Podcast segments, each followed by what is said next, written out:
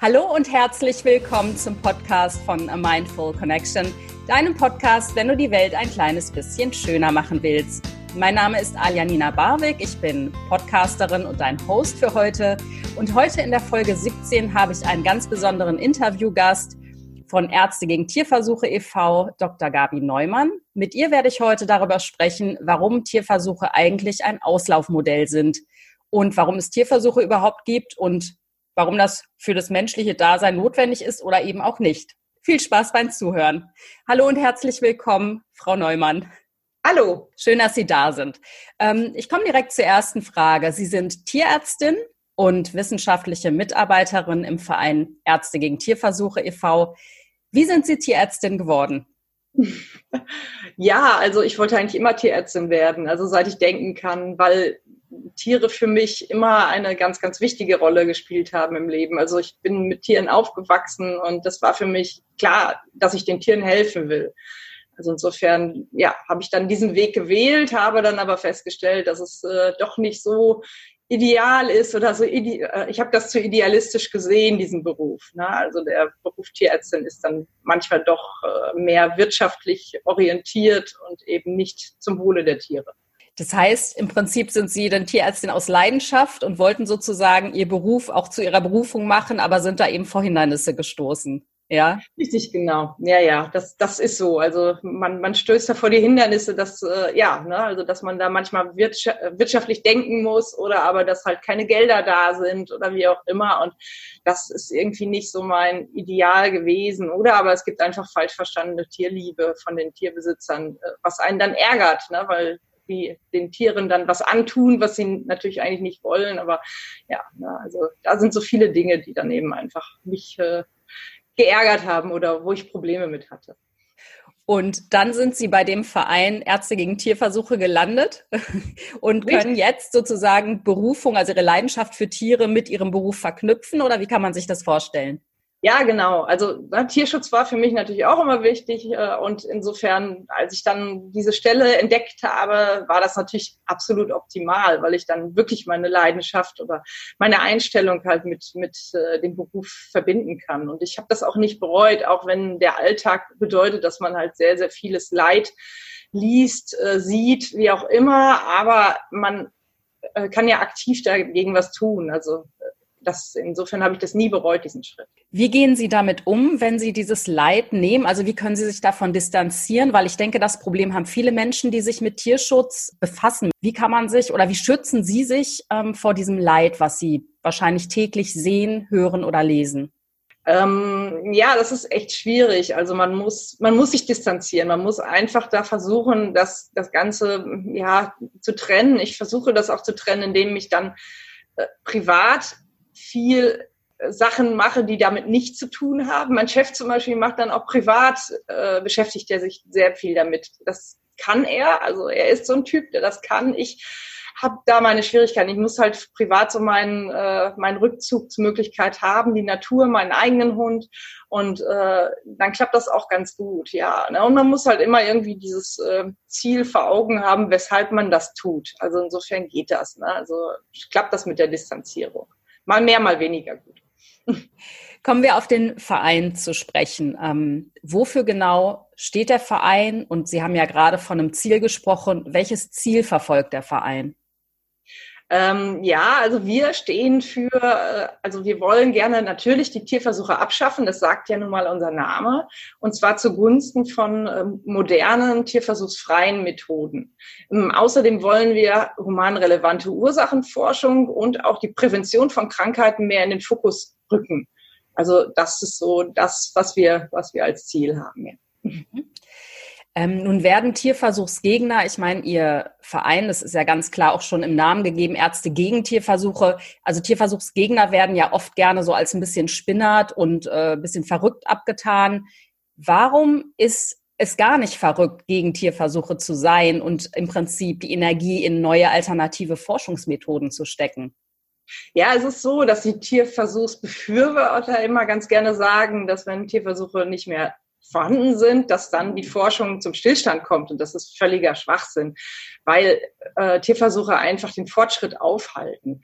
Ähm, es wird immer suggeriert, dass halt die äh, Ergebnisse aus den Tierversuchen auf den Menschen übertragbar sind, aber das ist überhaupt nicht so. Also Tiere sind völlig anders. Das fängt am Körperbau an. Die, laufen meistens auf vier Beinen. Äh, die haben sich im, im Laufe der Evolution, haben die sich so vom Menschen äh, ja, distanziert.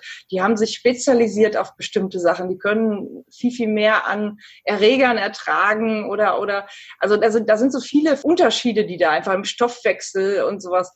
Und deswegen ist es gefährlich zu meinen, dass man die Ergebnisse übertragen kann. Und das, das geben auch die Wissenschaftler zu. Also in Studien, in Tierversuchsstudien steht im Eingang ganz, ganz häufig, dass halt äh, die Ergebnisse schlecht übertragbar sind.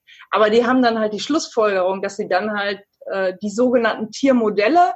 Also äh, das heißt, äh, Tiere, die dann künstlich krank gemacht werden, um bestimmte Symptome auszubilden, die müssen dann verbessert werden. Oder es müssen mehr Tierversuche gemacht werden. Das sind dann die, die Schlussfolgerungen, die die äh, Tierexperimentatoren ziehen. Anstatt zu sagen, okay, dann ist die Methode anscheinend nicht richtig. Dann müssen wir eine andere Methode finden. Das wäre der richtige Weg. Ja, das klingt total nach Sackgasse. Und ähm, Tierversuche haben ja eine lange, alte und auch blutige Tradition. Aber die Frage ist, warum wird denn daran daran noch festgehalten? Also von wem kommt dieser Gedanke, dass man an Tierversuchen festhalten muss und dass das die Ultima Ratio ist?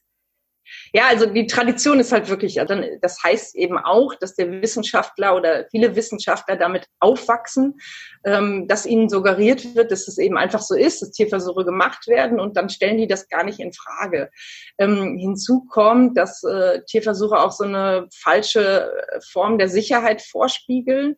Ähm, man soll halt, äh, es werden ja Produkte, neue Produkte oder auch Medikamente getestet an Tieren und dann soll der Verbraucher eben meinen, ja, wenn das an den Tieren getestet wurde, dann ist es ja gut für mich oder kann ja nicht schlecht, schlecht sein. Ähm, dann gibt es noch die Geschichte der äh, ja, dass, dass wenn, wenn äh, Medikamente an, an äh, Tieren getestet wurden und dann Nebenwirkungen bei Menschen entstehen, dann äh, ist der das Pharmaunternehmen oder der Hersteller dieses Medikaments also vor Regressansprüchen geschützt, weil er ja sagen kann, ja gut, wir haben ja doch die Tierversuche gemacht. Dann ist es noch so, wir nennen das ganz gerne Karrieresystem Tierversuch, weil wenn man halt Karriere machen will als Forscher, dann muss man sehr, sehr viele Publikationen machen, in möglichst in hochrangigen äh, Journalen. Und diese, gerade die hochrangigen Journale, die ähm, äh, nehmen oder akzeptieren halt nur Tierversuche oder überwiegend Tierversuche. Außerdem sitzen an den Stellen, wo die Gelder vergeben werden, auch Leute, die eher für Tierversuche sind. Also insofern ist es auch schwierig, wenn man halt eine Forschung machen will, dann braucht man natürlich Gelder und die bekommt man halt eher, wenn man Tierversuche macht. Und was man nicht vergessen darf, die ganze Industrie, die dahinter steckt, die äh, an, an, an Tierversuchen verdienen, das äh, geht bei den, bei den Züchtern los, also von äh, sogenannten Versuchstieren, ähm, dann äh, Hersteller von Käfigen, dann äh, Bauunternehmen, die Labore äh, planen, dann äh, Futterlieferanten, das ist ja ein ganz besonderes Futter, was sie bekommen, sehr standardisiert und sowas. Und äh, dann die Wissenschaftler und sowas. Da gibt es ganz, ganz viele, die halt einfach Tierversuch äh, verdienen und die gar nicht wollen, dass das, dieses System eliminiert wird. Ja, ich finde das, äh, Sie haben gesehen, ich schüttel ständig ja. mit dem Kopf. Ich finde das einfach ähm, ja, äh, im Negativen faszinierend, äh, beziehungsweise tendenziell eher abstoßend, dass es schon wieder dieses ja, finanzielle, dass es wieder diesen finanziellen Background hat, obwohl wir eigentlich wissen und auch wissenschaftlich bestätigt wurde, dass es nicht unbedingt sinnvoll ist, Produkte an Tieren zu testen und diese Ergebnisse auf den Menschen zu übertragen, was ja an sich schon einfach verrückt ist, weil eben andere Spezies ähm, sozusagen betestet wurden. Und ähm, wenn man ein Pferd betestet, wird das Produkt auch nicht auf eine Kuh übertragen oder auf einen Hund oder auf ein Schwein, keine Ahnung. Also das ist ja an sich schon sehr absurd. Ähm, kommen wir noch mal ganz konkret zu den Tierversuchen. Das würde mich mal interessieren. Welche Versuche gibt es jetzt? Ein, zwei Beispiele einfach, wo Sie sagen, also das ist kompletter Nonsens. Also ja, also 40, über 40 Prozent, ich glaube, äh, oder 2018 waren es 43 Prozent für, für die Grundlagenforschung werden Tierversuche gemacht. Grundlagenforschung ist von der Definition her, muss da gar kein äh, Nutzen in dem Augenblick, kein direkter Nutzen sichtbar sein, sondern es kann sein, dass irgendwann in der Zukunft wir da irgendwelche Erkenntnisse für den Menschen gewinnen. Das heißt, im Endeffekt wird da alles Mögliche gemacht. Wir nennen das auch ganz gerne die Neugierforschung. Ähm, da kann man wirklich alles machen, was man meint, was, was, was toll ist. Da kann ich zum Beispiel Versuche äh, nennen, ähm, Depressionsforschung an, an, äh, an Fliegen. Da werden Fliegen äh, in eine Röhre gesteckt äh, über mehrere Tage und immer wieder geschüttelt. Dann werden sie rausgelassen, ihnen werden die Flügel abgeschnitten und dann laufen sie über eine Fläche. Und wenn sie keine Futtertropfen aufnehmen, dann gelten die als depressiv und dann werden äh, Depressionsmedikamente an ihnen äh, getestet. Ähm, egal, ob man jetzt Mitleid mit diesen Fliegen hat, was ich definitiv auch habe, aber ähm, das ist absoluter Nonsens. Sorry. Also ich meine, also ich möchte, wenn ich depressiv bin, keine Medikamente nutzen, die vorher an, an Fliegen getestet wurden, weil Fliegen doch völlig unterschiedlich sind als der Mensch. Das ist für mich äh, Blödsinn. Depression oder äh, äh, wird ja auch an, an, an Ratten gemacht oder an Mäusen. Die werden in ein Wasserbassin gesteckt, dann sollen sie schwimmen und wenn die schneller resignieren und sich treiben lassen, dann äh, als ihre Artgenossen, dann gelten sie auch als depressiv. Und dann werden auch an ihnen Medikamente getestet. Also ich das ist für mich keine Übertragbarkeit. Also es gibt ganz viele Studien, die belegen, wie schlecht die Übertragbarkeit der, der Tierversuche ist auf, auf den Menschen. Das, ja, also ich verstehe es nicht. Also ich verstehe nicht, warum in so einem wichtigen Bereich wie dem Gesundheitssystem an einer so irrelevanten und veralteten Methode wie dem Tierversuch äh, festgehalten wird. Das kann ich nicht verstehen als Wissenschaftlerin. Ja, ich bin total bei Ihnen. Also ich schüttle jetzt auch immer nur mit dem Kopf, weil also diese Versuche, die sind wirklich, die sind an Absurdität nicht zu überbieten. Ich glaube, dass man da so dran festhält, das ist ja wirklich, wie Sie schon im Vorfeld gesagt haben, dieses Ding mit, es wurde schon immer so gemacht. Das ist einfach so und es wird einfach nicht hinterfragt. Und wenn im ersten Formular eines solchen Versuchs drinsteht, naja, man kann es nicht wirklich übertragen oder es ist auch nicht wirklich 100 Prozent sicher, dass es alles so zutrifft, das ja, das führt sich ja selbst ad absurdum, dieser Tierversuch. Kommen wir mal auf was Schöneres zu sprechen, und zwar, was für alternative Forschungsmethoden gibt es denn? Ähm, also wofür stehen Sie auch im Verein? Was gefördert werden sollte, also wo man das Augenmerk drauflegen sollte und ähm, was dann auch am Ende für die Humanmedizin relevant ist. Ja, also äh, erstmal kann man sagen, dass wirklich ganz, ganz wichtige Erkenntnisse für den Menschen nicht im Tierversuche gefunden wurden, sondern durch Beobachtungen, Bevölkerungs-, Patientenstudien, dann auch durch Obduktionen. Ähm, dann gibt es aber tolle Sachen wie ähm, ja, Computerprogramme mit künstlicher Intelligenz. Es gibt hochsensible Analyseverfahren.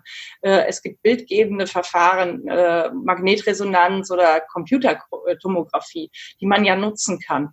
Ähm, und dann gibt es, geht es noch weiter. Das sind die äh, viel, viel jüngeren tierversuchsfreien Methoden, die aber unglaubliches Potenzial haben.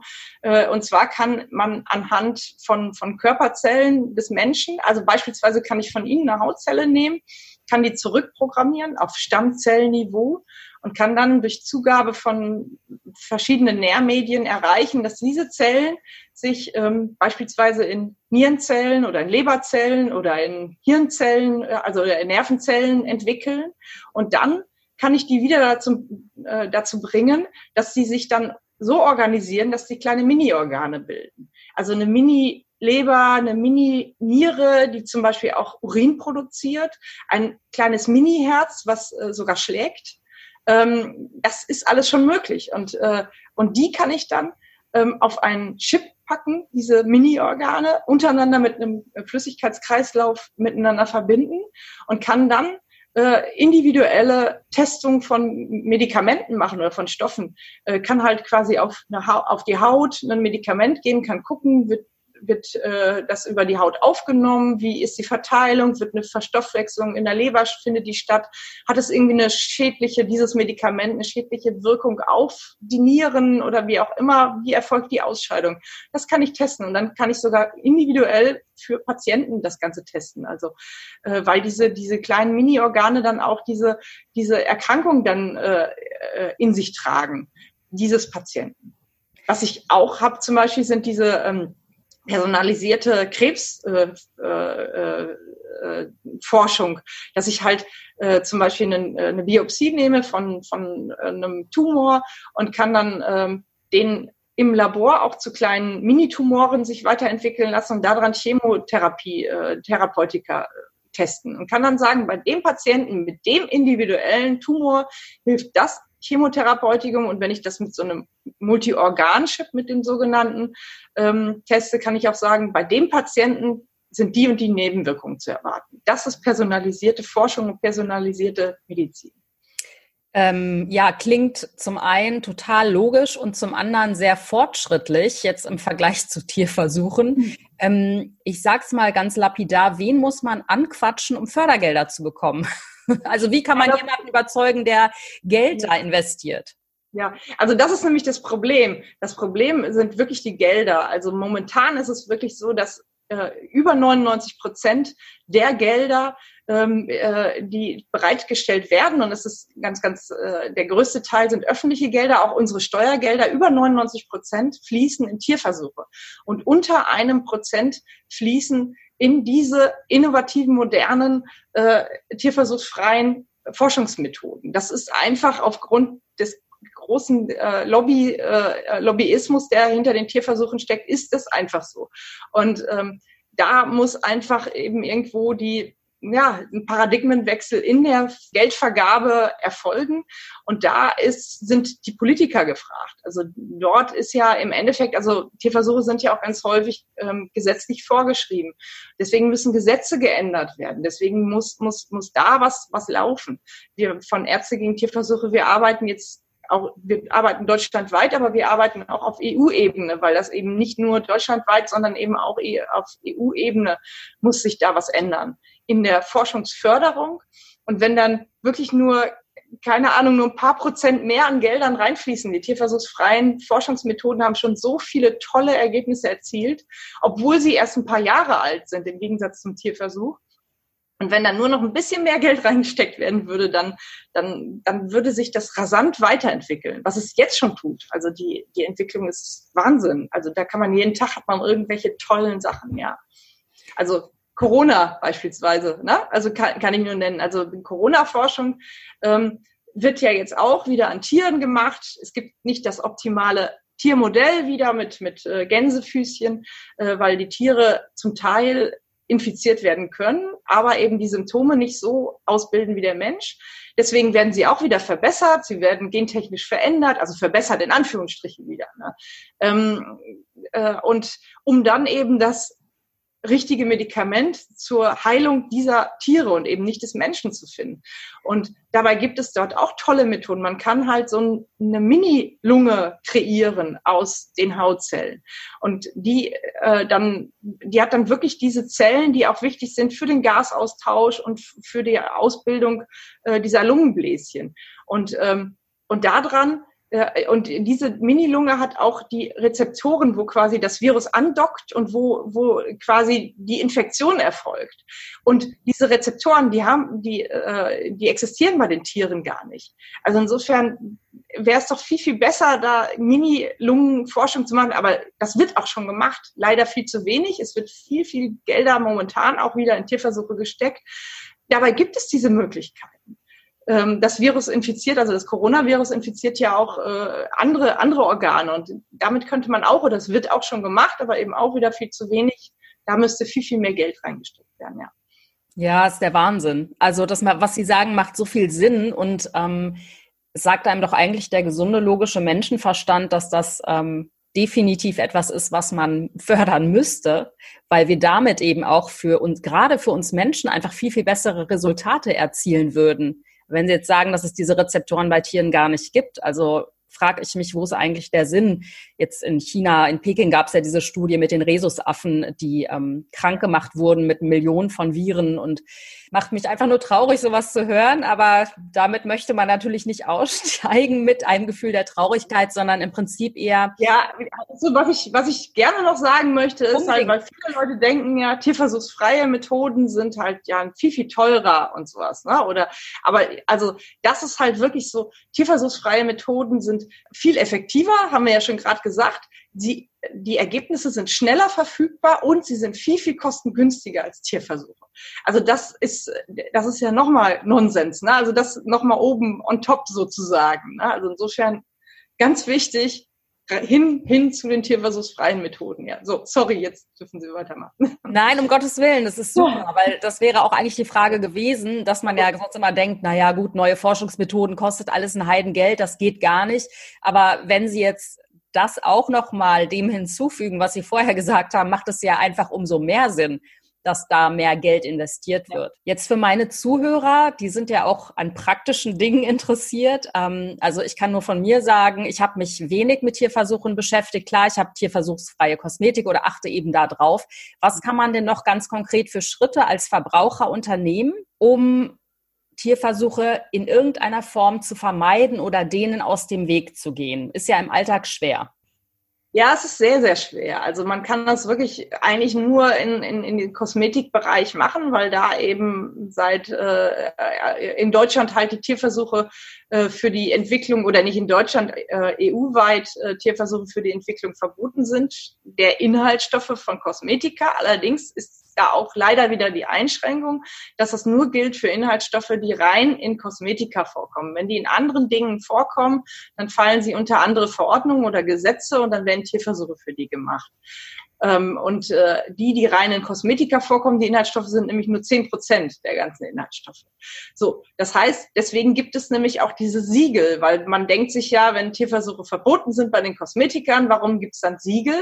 Die sind insofern von Bedeutung, weil eben dann doch Kosmetika aufgrund, wenn da irgendwelche anderen Inhaltsstoffe drin sind, da Tierversuche gemacht werden äh, können. Das heißt, bei den Kosmetikern sollte man auf die Siegel achten oder auch bei anderen Sachen. Ähm, aber es ist echt schwierig im Alltag darauf zu verzichten. Medikamente, dafür sind Tierversuche vorgeschrieben. Das heißt aber nicht, dass man auf, Tier, auf wichtige Medikamente verzichten sollte, äh, weil man hat einfach keine Wahl. Man, ne, die werden da sowieso gemacht und es hilft den Tieren nicht, wenn ich auf meine wichtigen Medikamente verzichte. Ähm, ansonsten ist es wirklich alle Alltagssachen, ob es keine Ahnung, das äh, äh, ja mein, äh, die Beschichtung meines Monitors oder irgendwelche Nahrungsergänzungsmittel oder wie auch immer, das ist alles im Tierversuch getestet worden. Also insofern ist es schwierig, sich, sich da ohne Tierversuche durch den Alltag zu bewegen. Also das funktioniert leider nicht. Trotzdem, ich würde es gerne noch mal ganz kurz für die Zuhörer zusammenfassen. Also, mm, was ich vorhin rausgehört habe, man sollte auf jeden Fall erstmal die richtige Partei wählen. Also eine Partei, die sich auch mit Umweltthemen und Tierschutz auseinandersetzt. Ähm, denn am Ende kommt das Geld oder die Fördermittel kommen ja eben über die Politik vor allen Dingen und über die Verteilung der Gelder. Und die Gesetze werden von denen hoffentlich verändert. Ja. Genau, ganz wichtiger Punkt, dass die Gesetze nachziehen müssen dann, was man sonst als Verbraucher tun kann, möglichst Naturkosmetik zu kaufen, also tierversuchsfrei da was zu kaufen und eben auf die Labels zu achten. Ich glaube, bei Putzmitteln und Haushaltsmitteln ist es genau das Gleiche. Da gibt es ja auch ja. die zertifizierten Ökoprodukte. Ähm, die habe ich auch in meinem Blog stehen. Wenn jemand sich interessiert, kann er das da nachlesen. Ähm, und Listen habe ich, Linklisten habe ich auch in meinen Blog gepackt wo man sich eben nach diesen Siegeln umgucken kann und sich informieren kann, welche Siegel wofür stehen. Weil wenn ich nochmal ganz kurz eine Frage an Sie habe, die Frage habe ich mir selber ganz oft gestellt, diese Veganblume, die heißt ja nur, dass keine tierischen Inhaltsstoffe in den Produkten sind, heißt aber nicht, dass die tierversuchsfrei hergestellt wurden. Und genau, so ist das, das. Das ist auch ein bisschen verwirrend. Vegan heißt keine tierischen Inhaltsstoffe, kann aber durchaus Tierversuche sein. Deswegen haben ganz viele Produkte auch zwei Label drauf. Einmal bezüglich der Tierversuche und einmal bezüglich vegan.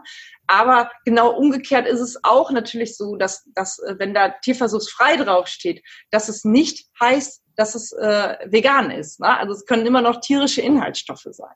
Also das ist, das ist echt äh, schwierig, es ist auch sehr verwirrend. Da muss man eben leider sich ein bisschen informieren, welches Siegel für was steht. Ja.